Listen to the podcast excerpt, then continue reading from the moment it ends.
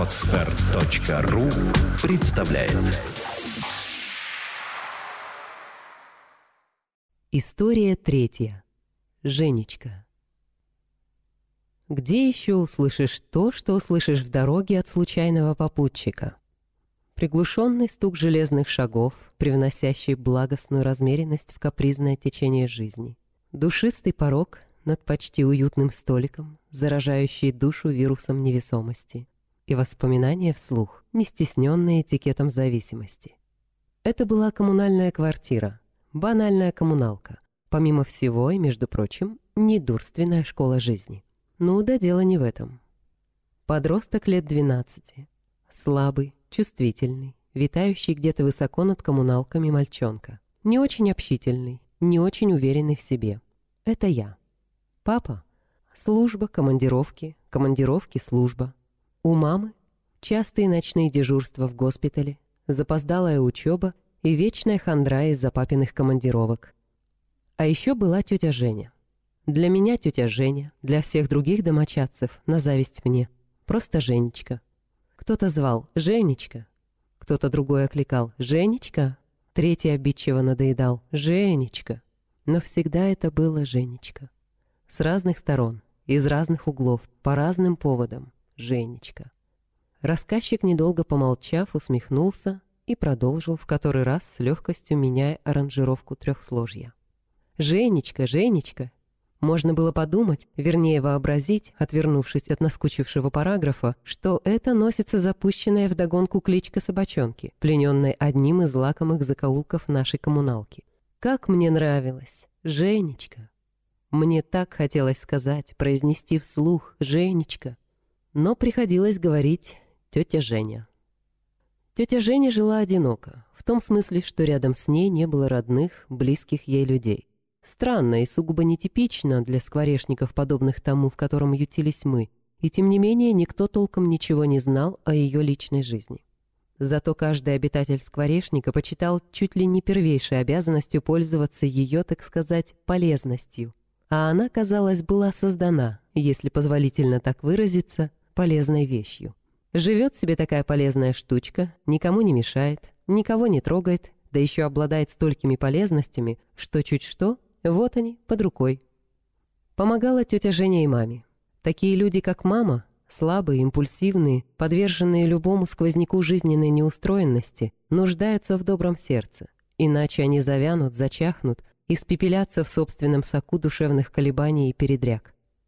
Тетя Женя приходила, садилась на тахту рядом с мамой, брала мамину руку в свои и, смотря своими ласковыми, участливыми глазами, слушала мамин бесконечный сумбур.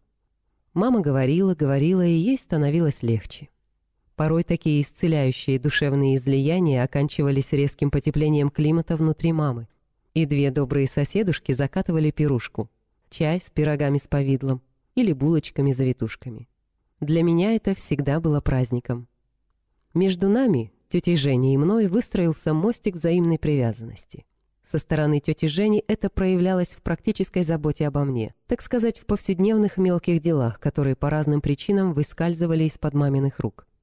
Мог ли я тогда глазами неоперившегося птенца за лесом этих бытовых мелочей, всегда начинавшихся ласковым дружочек в мой адрес, разглядеть боль и радость сиротского женского сердца. Ну а что же я? Храня мою любовь здесь, рассказчик сердечным жестом показал, где он хранил свою любовь. Как и несколько других самых сокровенных сокровищ, я ничем не выдавал себя, кроме некоторой напускной ненастоящей театральной дерзости. И вот тот день. День маминого дежурства. День папиного отсутствия. Папа по обыкновению застрял в командировке. День, не выпрыгивающий из череды похожих друг на друга дней. И день, последний кусочек которого, дремотный вечер, готовил нечто такое, что не пробудило его самого, но что перевернуло, извратило, изнасиловало мое внутреннее существо на долгие месяцы и даже годы. Я уже лежал в постели, а на утро должен был идти в школу, когда в комнату вошла тетя Женя, чтобы выполнить свои материнские обязанности. Она пошелестела на столе, за которым я делал уроки, дважды щелкнула замком моего портфеля, поправила одежку, небрежно брошенную мною на стул, недолго просто постояла, очевидно для того, чтобы суета уступила место покою, и перед тем, как выключить торшер и уйти, подошла ко мне, чтобы поцеловать меня в лоб и оставить мне спокойной ночи, дружочек. Ласково смотря на меня своими грустными карими глазами, тетя Женя склонилась надо мной. И в это мгновение из-за розовых пионов на голубом, да, розовые пионы на голубом, и в это мгновение из-под ее халата, вероятно, наскоро запахнутого и теперь по-предательски не к месту распаковавшегося, выскочило существо.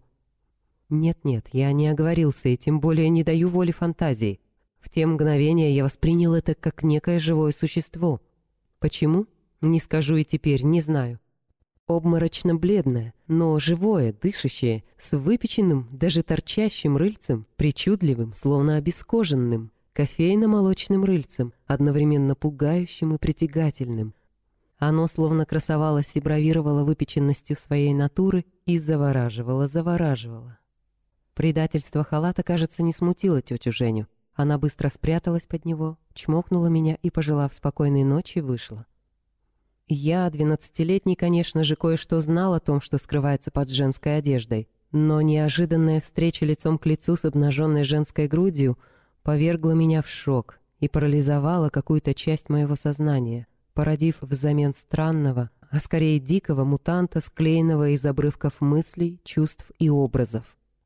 Сначала я долго не мог уснуть. Всякий раз, как я закрывал глаза, ко мне из ниоткуда приходило обморочно-бледное существо — я чувствовал его жизнь, ощущал его тепло, слышал его дыхание, улавливал его движение ко мне, его восприятие меня.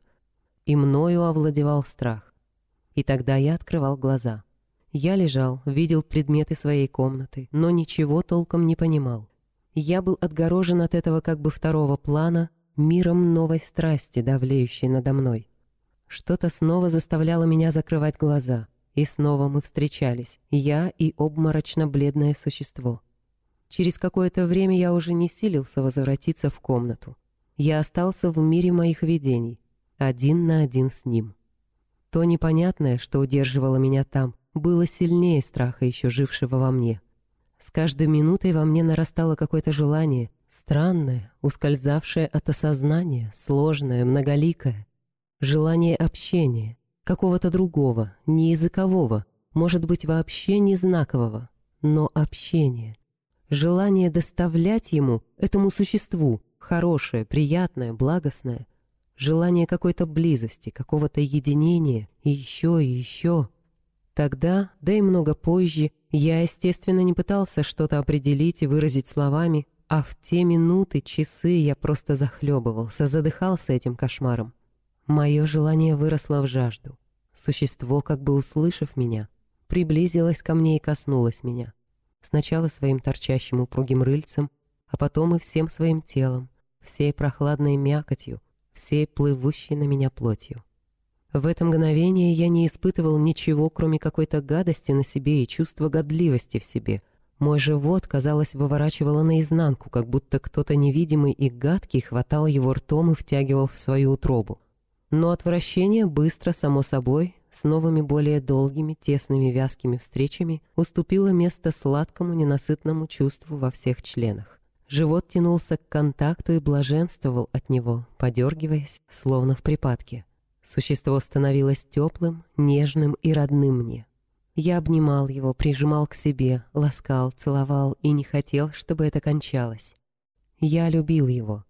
Временами внезапно ко мне приходила мысль, что мы должны расстаться, и тогда я, прижимаясь и прижимаясь к нему все ближе и сильнее, отчаянно и горько плакал. И все-таки оно исчезло. Я долго искал его, утопая в холодной бездонной бесконечности и в собственных нескончаемых слезах. И, наверное, я бы умер от тоски, если бы не пробудился в жару, в окружении мамы, тети Жени и доктора. Болезнь моя не ушла с выздоровлением тела. Порой возвращался ночной призрак, чтобы утолить неясное томление во мне. Но и его растворило время. За то время лелеяло и взращивало другое ответвление болезни.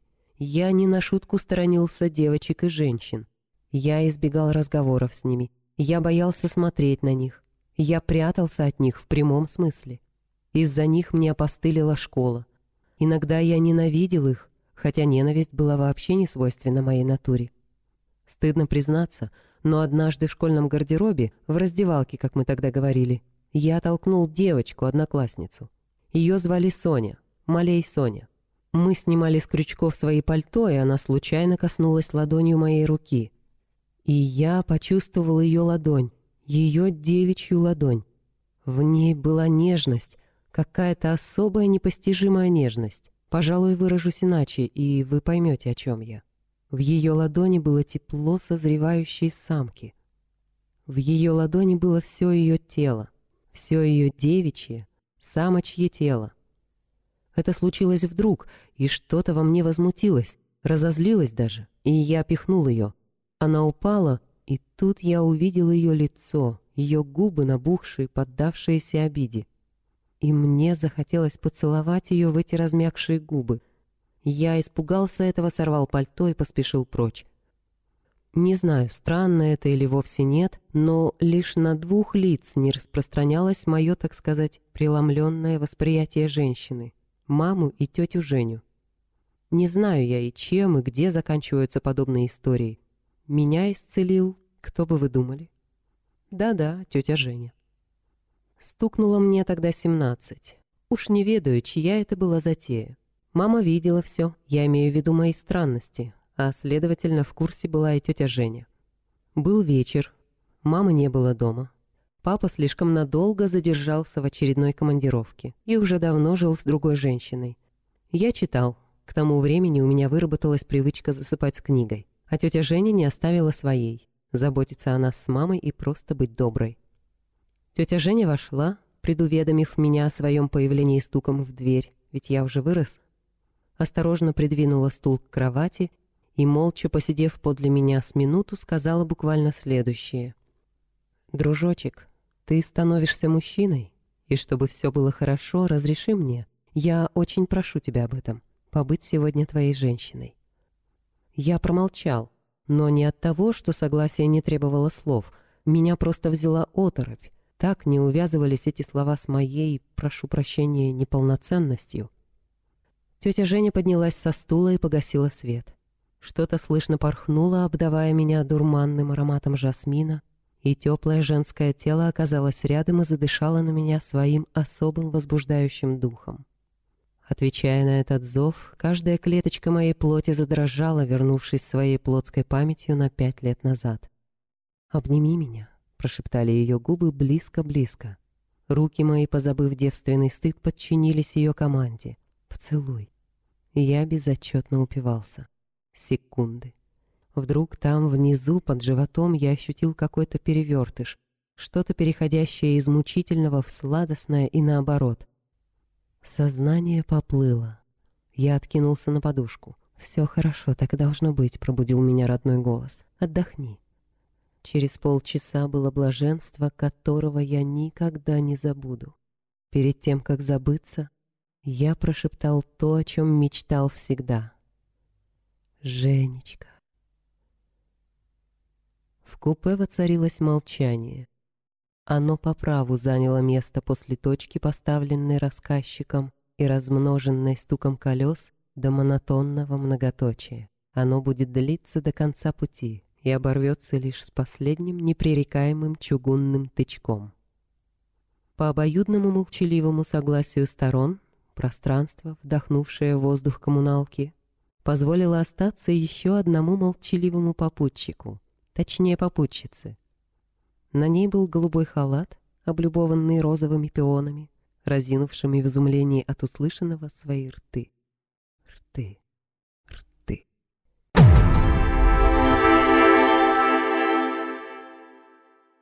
История четвертая. Цветы на перроне. Космос радовался и тревожился.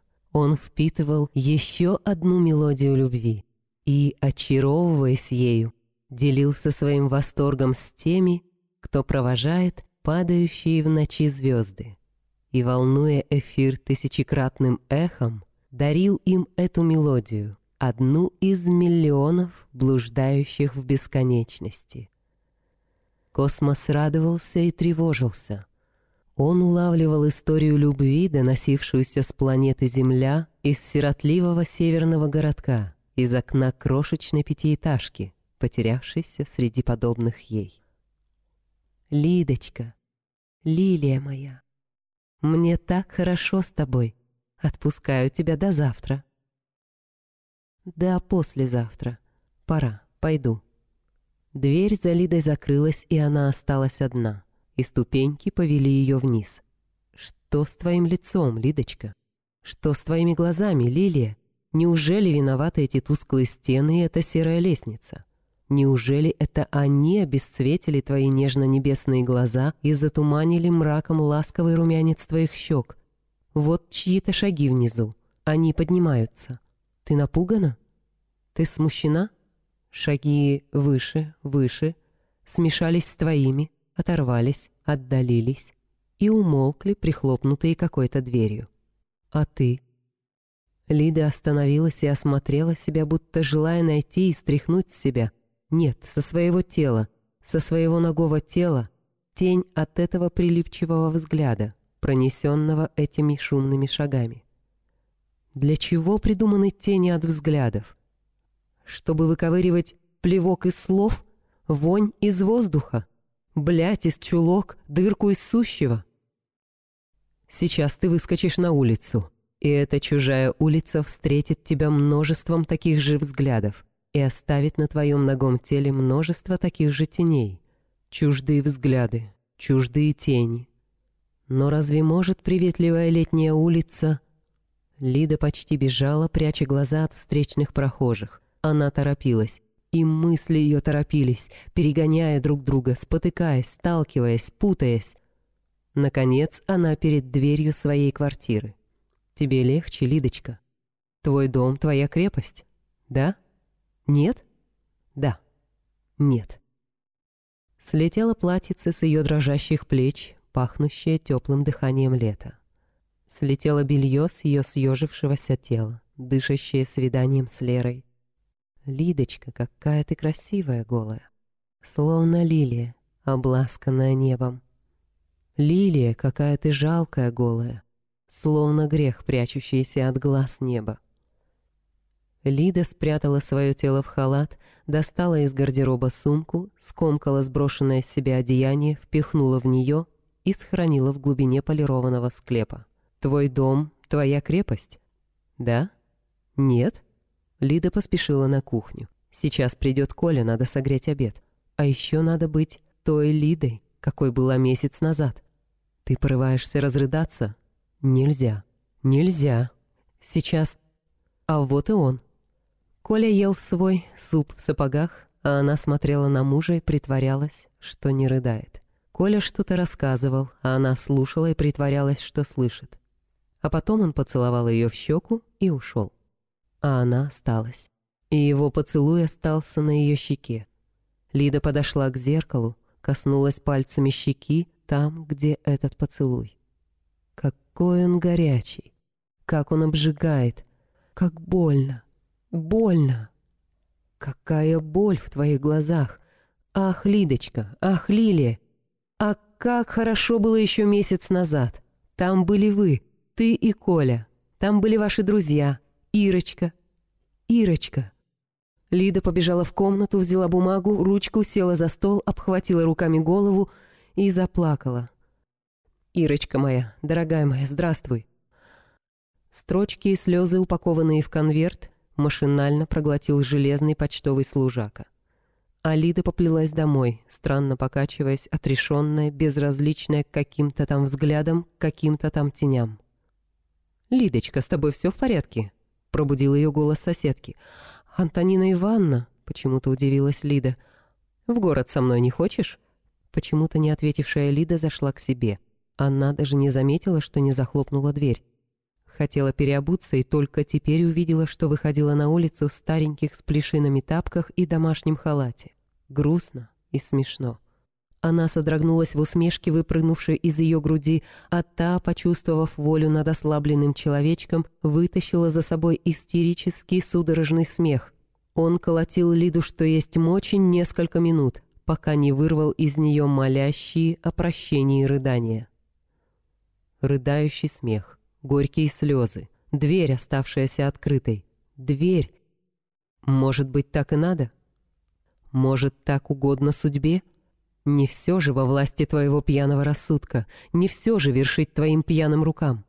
Сперло дыхание, сохлось во рту, пить. Дрожащей рукой Лида подняла графин со стола, а он выскользнул из ее ослабевшей потной ладони, чтобы упасть и умереть. Смерть. Рядом ходит смерть, почему-то промелькнула в ее истерзанном сознании. Лида упала на колени и принялась собирать осколки — кто подарил нам этот графин, наш с Колей графин?» И принялась ронять слезы, разбивающиеся об их с Колей осколки. Откуда взялась эта кровь? Это смерть. Это она подкараулила меня и порезала своей косой. Ополоумевшая Лида шла из кухни в ванную, глядя на кого-то перед собой. «Почему в твоих глазах тьма, Лидочка? Почему в твоей руке окровавленное стекло? Опомнись! Лида вцепилась своими стеклянными глазами в зеркальное полотно. Оттуда смотрел на нее чуждый, ненавистный ей лик порочного существа. «Это ты во всем виновата. Я буду истязать тебя. Я избавлюсь от тебя». Она провела осколком по лицу порочной женщины и вскрикнула от боли и вида алого мазка. «Ну и пусть». Еще мазок, превращавший бледное лицо в страшную маску. Лида содрала с себя забрызганную кровью материю, чтобы окровавить развратное тело. Надрывные порезы истощали ее плоть. Фонтан, ударивший из руки на мгновение, прояснил ее ум. Она зачем-то ринулась в коридор, но ее сильно шатнуло и бросило на пол. Домучив на четвереньках долгий путь до комнаты, она как-то вскарабкалась верхней своей половиной на стол, чтобы оставить Коле на прощание несколько слов — Коля, прости. Ирочка знает все. И все? Дальше пустота? А дверь? Рукой судьбы, оставленная приоткрытой. Антонина Ивановна толкнула ее, заподозрив что-то неладное. Промчалась сирена, разбудив сонное марево города. Примчался Коля, оглушенный голосом телефона. «Коля, прости», — сдавили голову слова из бездонной пропасти. Ирочка знает все. Только ахнул и онемел в ответ далекий голос Ирочки. Нет, она еще ничего не знала. Нет.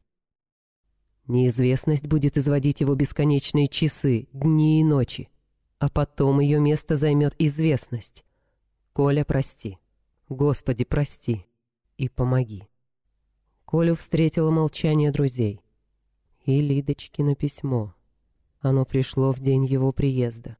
Ира и Олег оставили его одного с Лидой. Она сама дала ему это право. «Ирочка моя, дорогая моя, здравствуй. Прости за 27 дней молчания, а с учетом нашей скверной почты, наверное, за месяц лишним. Такое чувство, что уже целую вечность не сплетничали по телефону, не бегали друг к другу похвастать новыми тряпками, не судачили по поводу и без повода на кухне. Казалось бы, какие это все повседневные бабьи пустяки, а как мне теперь не достает этого лакомого кусочка, этих милых бабьих отдушин. А помнишь последнюю вечеринку у Олечки с Андрюшей? Все уже знали, что Коля получил новое назначение, и мы скоро уедем, и были такими сердечными. Ирочка, родничок мой, спасибо вам с Олегом. Передай привет и спасибо Азаровым. И Олечке с Андрюшей. Поцелуй за меня их Костика. Он просто чудо, весь в Олечку. Миленькая моя, как мне всех вас не хватает, особенно тебя. Жизнь наша здесь понемногу упорядочивается. Коля с утра до вечера служит, редко забегает домой пообедать. Он любит домашнее первое. Ты знаешь, готовка мой конек. Я с ним шучу, суп в сапогах. Он ведь бедный так спешит, что и сапог не снимает. Колю ценят, квартиру выделили хорошую в наше-то время. Ремонта большого не требуется. Прежние жильцы, врач полковой с женой аккуратными были. Только в коридоре их собака немножко обои ободрала. Но это ничего. Зеркало поставили и не видно. Я, можно сказать, на все готовенькое приехала. Мебель Коля сам расставил, а занести солдатики помогли. Из соседей познакомилась пока только с Антониной Ивановной, медсестрой из госпиталя. Женщина простая и добрая, кое в чем советует, особенно по покупкам в городе. Городишко маленький, грязный, дымит чернотой. Странно как-то разбросан. В общем, я в нем пока не освоилась. Хорошо Антонина Ивановна под рукой. Но она мне какая подруга? Почти пенсионерка. Пока, хотела сказать, пока все складывается неплохо, а сама плачу. Пишу и плачу, потому что дрянь, потому что лгу, лгу, Ирочка, лгу, потому что не говорю правды, потому что пишу не то, чем болею. Я ведь болею, Ирочка. Как бы я хотела вернуть недалекое прошлое, тебя, Олега, всех-всех вас, без этого назначения, без Колиного отъезда без меня, без моего отъезда без Коли, без этого гадкого пустого вагона, без рокового купе. Вот видишь, мой родничок, я уже не лгу. Сейчас выпью рюмочку и все расскажу. Все-все-все до капельки. Я дрянь, выродок. Боже мой, сейчас начну, только с силами соберусь. Может быть, еще рюмочку, ты поймешь, ты самая добрая.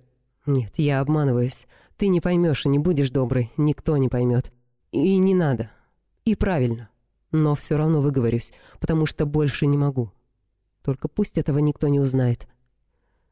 В Вологду приехала за три часа до отправления поезда. С билетами, не поверишь, свободно, нигде такого не видела. Купила нехитрую булочку на вокзале и пакетик молока. Съела все с аппетитом. Господи, слезы не дают писать. Нет, Ирочка, Господь меня теперь не простит. Немного отдышалась. Поедем дальше. Хм, я, кажется, чуточку опьянела. Съела булочку, посидела в скверике. Время плелось, будто остановилось. И еще это пекло. Ну ладно. Ее я заметила издалека, у входа в скверик. Хорошенькая такая... Какое слово выскочило? Банальность, протертая до дыр. Это я от тебя прячусь. Мы с тобой хорошенькие, а она... В нее просто нельзя не влюбиться. Вот, Ирочка, и вся моя правда. И слов не надо бы никаких. Залапают слова, и запачкают, и задушат. Видишь, Ирочка, какая я стала? Что же ты молчишь? Обругай меня, обзови последними словами, обзови сучка несдержанной. Ну что же ты молчишь? Ведь подумала уже, что я такая. Ведь я выродок, выродок и дрянь. Ирочка, думай обо мне, что хочешь. Только дай выговориться. Мне очень нужно кому-то все рассказать. А кому, если не тебе? Ничего этого я не хотела. Никогда ни о чем таком не думала. Ты сама знаешь. И там, в скверике, ничего ведь не было. Ну, понравился человек, ну, улыбнулись друг другу. Может же красивая женщина понравиться другой женщине. Красивые они всем нравятся. Правда? Правда? Как хорошо стало, когда что-то гулко загрохотало где-то рядом, толкнуло и за окнами поплыло. Медленно, как бы нехотя. Какое-то облегчение и радость свалились откуда-то. Мое детское впечатление. Начало чего-то того, чего ждешь. Поезд тронулся. Томительность зала ожидания осталась в скверике, и началось приближение встречи с Колей. С новым местом, с новой жизнью. А через пять минут пути что-то переменилось. Стало не так уютно, подкралось ощущение какой-то тревоги. Может, от того, что в купе я одна, а путь долгий, решила выйти в коридор. Дверь открыла и опешила. А ведь было, было какое-то предчувствие. На меня смотрели ее глаза. «Здравствуйте. Значит, мы с вами попутчицы?»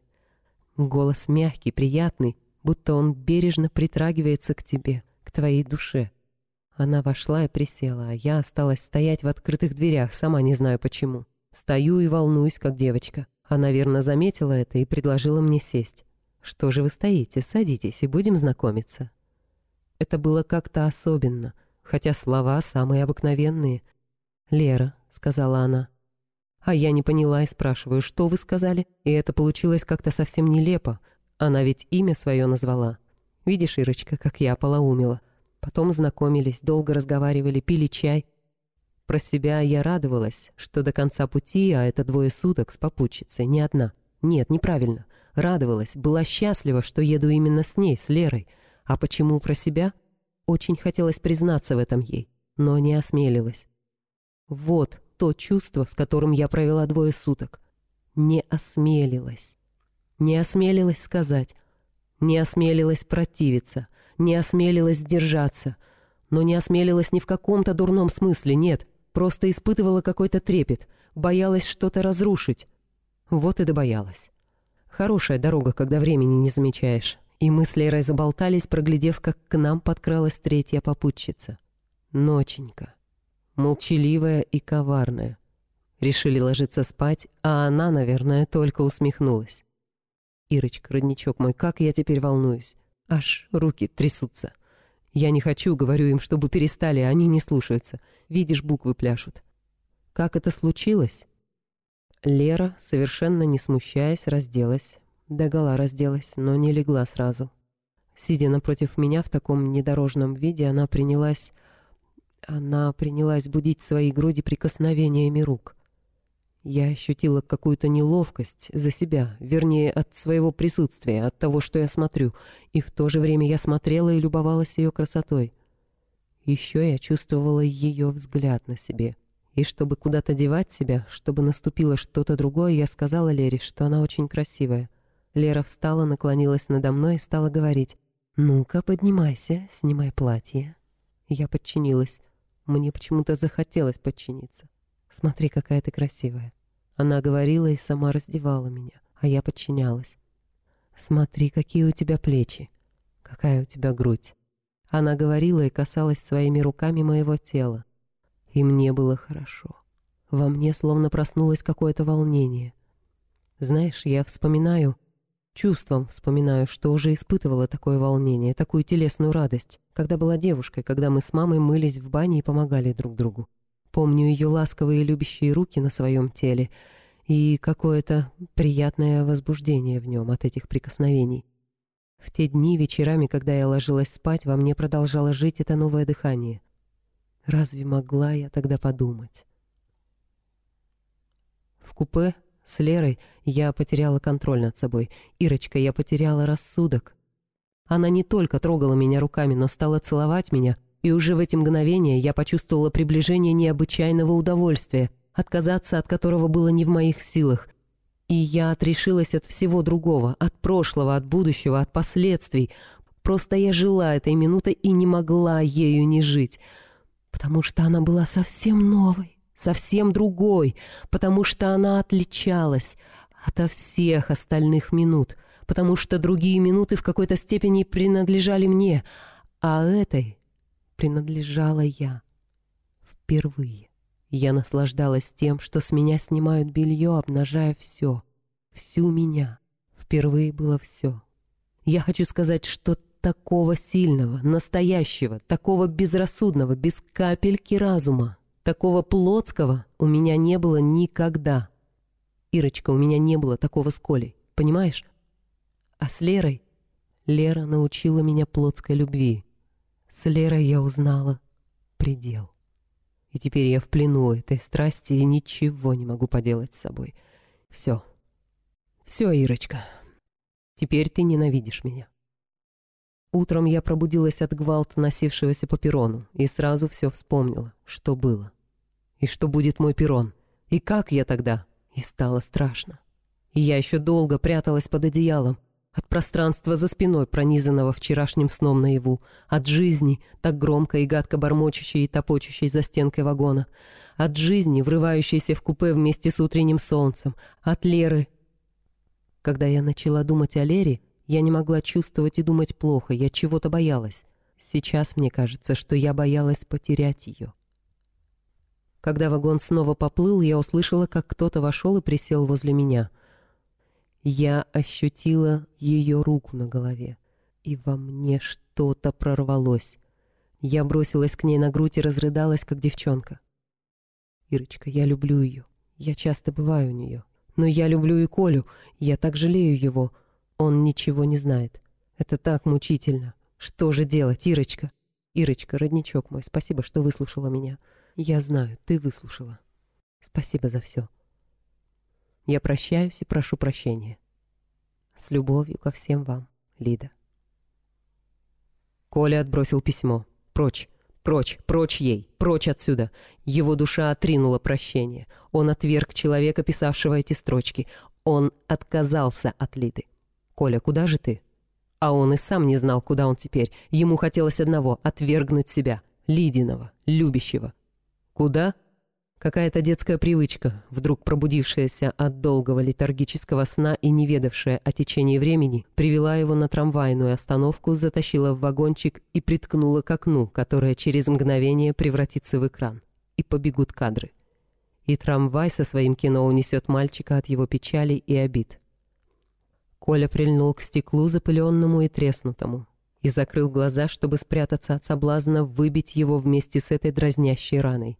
Мгла в одно мгновение слезала явь, оставив ему лишь сизые следы ее. Еще мгновение, и сизый след налился кровью. Это сквозь мглу просочилась жизнь, в виде знака жизни, изымающего жизнь из жизни, в виде кровавой раны, которая стала расти и шириться. Из глубины ее вышла Лида с письмом в руке. Она стала читать. Для него. Ее губы беззвучно шевелились, но Коля все понимал. Это были те самые слова.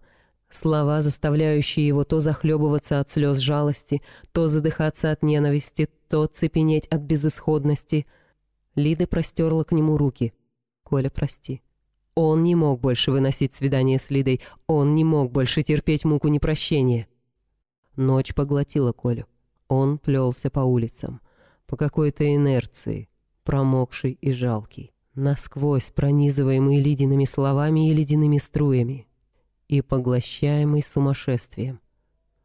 Неожиданно Коля остановился. Перед ним за сеткой дождя выросла груда лохмотьев. Поверх нее выплыло подобие человеческого лица, лохматое и уродливое. Что-то знают эти глаза, почудилось Коле, все знают. Лохмотья подпрыгнули, забегали и заплясали вокруг него — Туловище, конечности и язык пустились в непристойную пантомиму. Они выковыривали плевок из слов, вонь из воздуха, блять из чулок, дырку из сущего. Коля, сжав кулаки, бросился на бродягу. Водяные струны лопались и взрывались под его ударами. Не удержавшись на ногах, он провалился в пустоту. Наглый хохот случайных зрителей, молодых, веселых и довольных, отрезвил его — он поднялся из лужи, подставил лицо дождю и ушел за дождевые кулисы. Сон ненадолго избавил Колю от жизни. Простите. Прощайте. Не забудь про бутерброды. Глупо, но не о Лиде же говорить ему на дорогу. Дорога. Та самая, про которую слова Лиды.